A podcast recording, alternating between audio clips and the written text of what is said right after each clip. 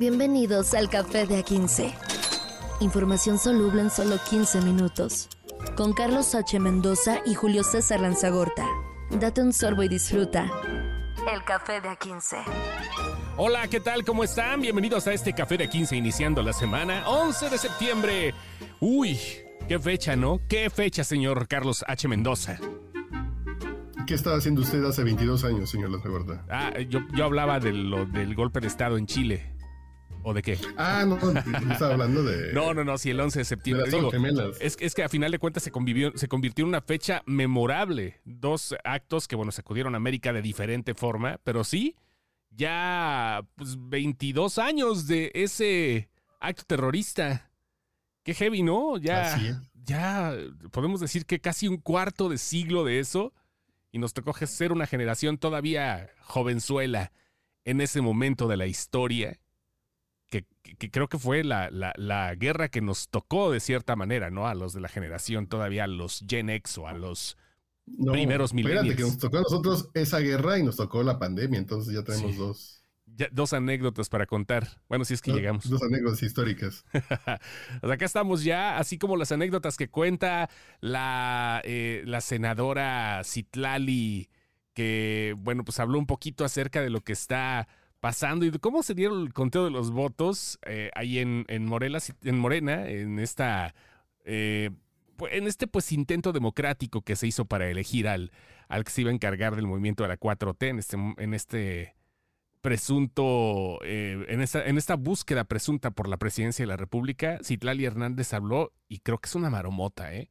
Pero también lo que queda claro es que en Morena hay de mexicanos a mexicanos y de morenistas a morenistas. No todos valen lo mismo. No. Aunque en términos de ponderación estadística de encuestas, sí se maneja algo semejante a lo que va que vamos a escuchar que dice la senadora, pero no es como lo dice la senadora. No, no, no. O sea, ponderar, de- la definición correcta es la acción de eh, considerar o examinar, ¿no? O sea, eso de cierta manera quiere decir que vaya, o sea, dependiendo de las estadísticas, puede cambiar eh, la- los resultados dependiendo de quién lo diga, pero esto en la, en, la democracia no creo que sea tan factible. Aquí está Citlali Hernández hablando un poquito de cómo Morena dio una elección en donde no ganó quien obtuvo más votos, sino dependiendo de la calidad, que es responsabilidad de usted. Escuchemos a Citlali Hernández. base muy sencilla de si ganó A, B o C, eh, vaciar, digamos, lo que se marcó en la boleta, vaciarlo a una base de datos. Ahí habíamos decidido que nadie estuviera observando, fundamentalmente porque eh, no era una elección, no era quien ganara más número de boletas marcadas ganaba la encuesta, no. Lo que nos explicaban las encuestadoras es todavía falta la ponderación, que hubo cerca de 930 ponderadores, es decir, si la boleta eh, la llenó el, el encuestado fue un joven de la Sierra de Guerrero, valía distinto a una mujer empresaria de las lomas, etcétera, digamos, todos estos ponderadores todavía faltaban. Entonces no queríamos que hubiese observación en ese proceso porque pues podría filtrarse, va ganando tal porque va arriba en las boletas y podría cambiar el resultado con los ponderadores. No entiendo, no entiendo lo que quiso decir. O sea, solitos están haciendo lo que el principio del movimiento de regeneración nacional este, trata- estaría tratando, de, según sus preceptos, estaría tratando de eliminar, o sea, las clases, ¿no? No, al, y al contrario, ¿eh? Queda muy claro Por eso. la visión de ellos. Por eso, seguro el Es precepto de- del partido debería de ser donde, donde- de la igualdad del mexicano y ya sabes cómo son todos esos estatutos, ¿no? Pero, o sea, ahorita sí queda bien claro. Básicamente, quien vote por Marcelo Ebrard vale menos el voto que quien votó por, por Claudia. ¿no? Sí, güey. Las clases medias, ah, tienen, se pondera diferente el voto de las clases medias que el de la Sierra de Guerrero, ¿no? No entiendo, o sea, no, no entiendo cuál es esta necesidad de hacer este tipo de jugarretas. Es una jugarreta, ¿no? A fin de cuentas, como se le dice ya en el argot desde hace algunos años, una bonita maroma. Eh, no sé si alguna vez escuchaste el audio de Jacob Polevsky que decía ¿Dónde está que, Jacob, por cierto? ¿Dónde está? Ahorita. no sé, no sé qué andaba haciendo en Morena. que sí quería ser candidata por Morena a la presidencia y estaba como en la lista. Le dije, nada, señora, pues, viene usted inventada y, que sí la vieron feo. bueno. Pero hay un audio de ella que dice que no es con. Y lo dijo en, con Loré de Mola en la mañana, un día en Televisa, que no es tan conveniente sacar a los pobres de la pobreza porque luego no votan por ti, ¿no? Y son de esas cosas que siento que lo dicen y ya lo tienen tan, tan interiorizado que no se dan cuenta que está mal. Es este tema de ya lo tienen normalizado. Entonces decir, es que el voto de alguien pobre de la Sierra de Guerrero no es lo mismo que lo de una señora rica de las lomas. Dice, ah, cabrón. Y, ellos deben estar convencidos que, de que es cierto. Pero que lo digan así, entonces habla que este proceso democrático, entre comillas, que tuvo eh, Morena para elegir a su candidato a la presidencia, pues, pues traía el dogma también cargadísimo. Fíjate que yo de repente tengo cierta... No, es que no quiero decir empatía porque no es así, sino más bien como que comprendo de repente lo que tú dices, que ya está tan programado todo, que terminan creyéndose las cosas. De cierta manera, en algún momento, en algún recoveco de mi mente, pienso que eh, eh, el presidente de la República quiere hacer bien las cosas, pero las hace a su manera porque piensa que de esa forma están bien. No sé. O sea, no quiero decir que, que, esté obrando de la mejor manera obrador. Ah, qué bonito. No quiero decir que lo haga de esa forma, sino que en su mente todo, todo está haciendo de manera correcta. Se comporta así. Sí, como cuando de pronto le dijo mascotas a sus seguidores. Sí, claro, claro, eso que, no se da cuenta que está mal, que a mí me pasa eso con muchas condiciones, que soy políticamente incorrecto. Así es. Entonces también me pasa lo mismo. De pronto digo, ah, que está mal decir tal cosa, sí, pues Pero ellos están diciendo que los votos de la Sierra de Guerrero se ponderan diferente a los de una señora rica de las Lomas. Y que así se eligió a Claudia Sheinbaum. Y que por eso no se dieron a conocer resultados, porque no era simplemente el el conteo directo de las boletas, sino que cada voto tenía diferente valor. Es lo que dice y escuchamos claramente aquí en el audio Citlale. Sí, después en un tweet ya, en un ex, bueno, lo que sé, cómo se llama esa madre, ya dijo, ay, aquí está, aquí está el planteamiento completo y todo eso. Pues sí, pero el planteamiento lo acabas de resumir, ¿no? O sea, no se le da el mismo trato. Y, eso es, digo, en, esencia, una mamada supongamos que las encuestadoras eh, sean serias y sean bien hechas. Ajá. A lo mejor les explicaron bien el proceso y la senadora no entendió bien. Pero lo que ella quiso entender también está pinche, porque habla de quién es la senadora. Sí, sí, sí, claro. Está hablando ya de este proceso. Bueno, no sé, güey. ¿Sabes qué? La neta, yo ahorita estoy en un punto donde, como apartidista, digo, ya háganse bolas como ustedes quieran, cabrón. Ya, es, su pedo. Están peleando entre ellos mismos, están armando su relajito este, entre fuego amigos, están tirando, no se están tirando. Ahorita sigue la incertidumbre de qué va a pasar con Chelo. Que el mañana, eh, bueno, hoy debe de decir qué onda, ¿no? En un rato más.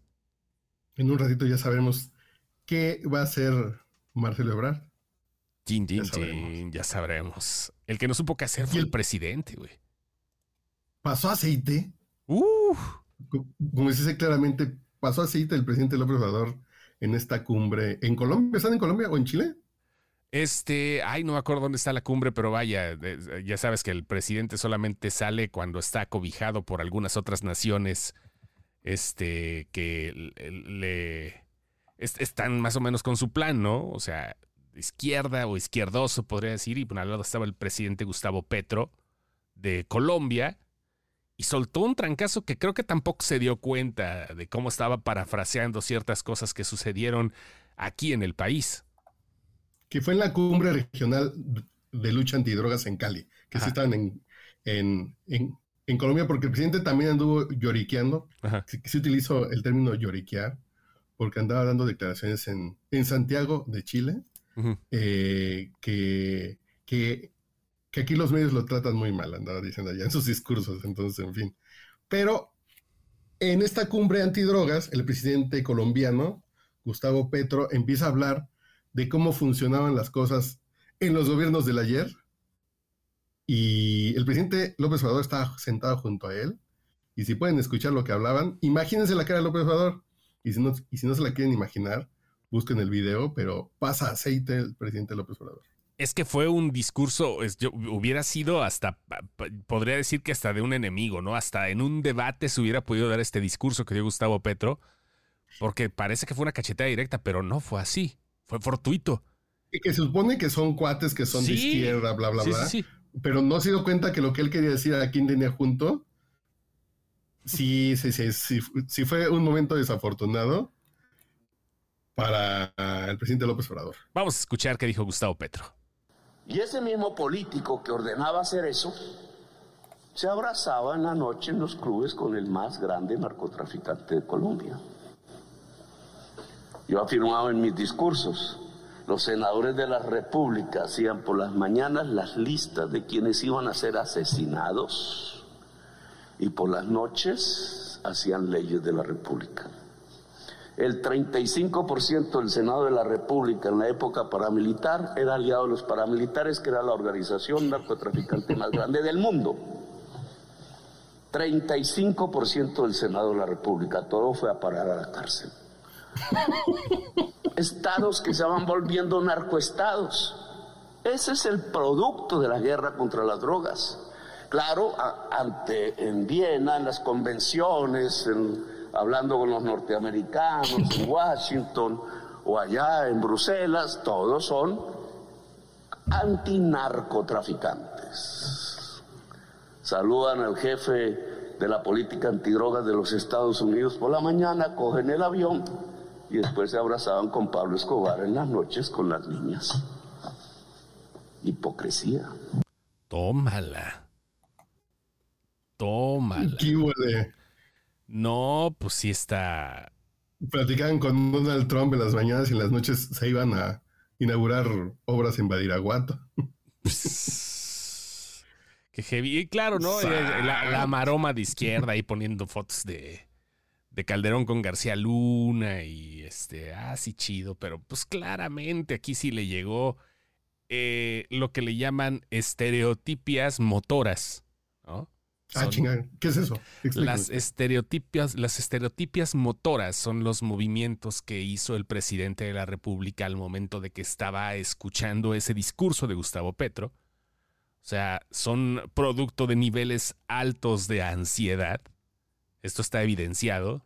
Cuando de repente comienzas a moverte, a hacerte chiquito, a tratar de que te trague la silla, los movimientos de las manos, así como que en lugar de como que un momento de autodefensa en el que físicamente no puedes, no puedes escapar de la situación. Esas son las estereotipias motoras, según se definen los movimientos de Andrés Manuel López Obrador. Que se ve claramente cómo está incomodísimo y se empieza a hacer chiquito en la silla, así como que... Así el clásico trágame tierra. sí, tal cual, ¿no? sé es, es, justamente, es, es, cuando empieza el desarrollo de los niños, así, los desarrollos primarios y todo eso. Este, y pues eso pasa también cuando pues, estás en un momento donde no puedes echarte para atrás, ¿no? Vaya. Tururú. Qué cosas. Que le dieron un tallón al presidente López Obrador. Sí, vaya. Vaya, vaya, vaya. Que si se lo dieron. No, un tallón, hombre. Ese no sale con polish tan fácil, ¿eh? O sea. No, no, ahí sí no sale tan, tan fácil con polish. Y bueno, pues Así vamos. no fue a de Estufa. sí, güey. Y vamos a pasar a las noticias lamentables. Marruecos sufrió y en septiembre, lo que lamentablemente ya aquí es como una costumbrita, ¿no? Vaya. es que nosotros que sí, que sí hemos sufrido eso en México, un terremoto en Marruecos deja al menos 2.122 muertos y 2.421 heridos. Sí, güey, sí Según fue. el último reporte. Fue muy pesado, ¿eh? Fue muy pesado lo que se vivió y, vaya, Marruecos no es uno de los a países. Muy poco de que se cumplan esas 48 horas. Perdón, perdón, desde se, metió esta lugar ese catastrófico. Dale. Es que entró con el audio de CNN acá y no. Ah. Perdón, perdón, perdón, estaba con esa onda. Bueno, Marruecos, 3, 2, 1. Fue un sismo de magnitud 6.8 que llegó este como pasa siempre con esto, por sorpresa, ahí en este, eh, en, la zona norte de África, que vaya, como tú dices, fue un impacto muy fuerte, ya la cantidad de muertos es estrepitosa lo que se, lo que se ha vivido allá. Sí, lo que pasa es que son regiones, además por el tipo de construcción y todo eso, que son muy propensas a sufrir mucho, como el temblor que sufrió Turquía hace un par de años. Sí. O Siria, que, devastan por el tipo de construcciones que no son ciudades, son construcciones más típicas, pero 2.000 muertos, estamos hablando de una catástrofe que aquí la última vez que pasó una de este tamaño fue en el 85. Sí, en el 85, en el 2017, vaya que también fue un sufrimiento especial. No fue una cantidad tan grande de, víctimas naturales de este fenómeno. No fue tan grande, pero el 85 sí fue. Pero en la Ciudad de México no pasaron de 200, pero sí fue como la psicosis más los muertos en el interior de la República, en Oaxaca y en Guerrero, pero sí sentimos esa empatía cuando vemos esas imágenes de, de la gente viendo los escombros de los rescatistas y sí nos acordamos de, nuestras tragedias con los terremotos y es septiembre. Y es septiembre. Septiembre mes del terremoto. Sí, del testamento del terremoto. Ya el gobierno marroquí y otras naciones este, ofrecieron la ayuda. Eh, son dos mil y tantos muertos, pero son más, más de 300 mil personas afectadas. Obviamente el rescate está llegando desde España, que es el vecino incómodo históricamente. Los Emiratos Árabes, Reino Unido, Qatar están ayudando también a las tareas de búsqueda. Y este, bueno, pues esperar también el resultado de 1.404 personas que se encuentran en estado crítico. Porque sí les cayó gacho esto. Y como tú dices, no tienen la infraestructura para soportarlo. Y las consecuencias es una oleada de migración para la parte de Europa. Sí. Seguramente va a haber movilización de gente que se quedó sin nada y tiene que buscar cómo vivir y se va a cruzar el Mediterráneo, seguramente España. Seguramente, que es lo que le queda más cerca. Esperemos que mañana tengamos un poquito más de buenas noticias. Hoy sí fue de sufrimiento, pero mañana nos volvemos a escuchar en Café de A15. Gracias, señor Mendoza. Señores, buen lunes. Café de A15. Información soluble en solo 15 minutos. Con Carlos H. Mendoza y Julio César Lanzagorta. Date un sorbo y disfruta. El café de A15.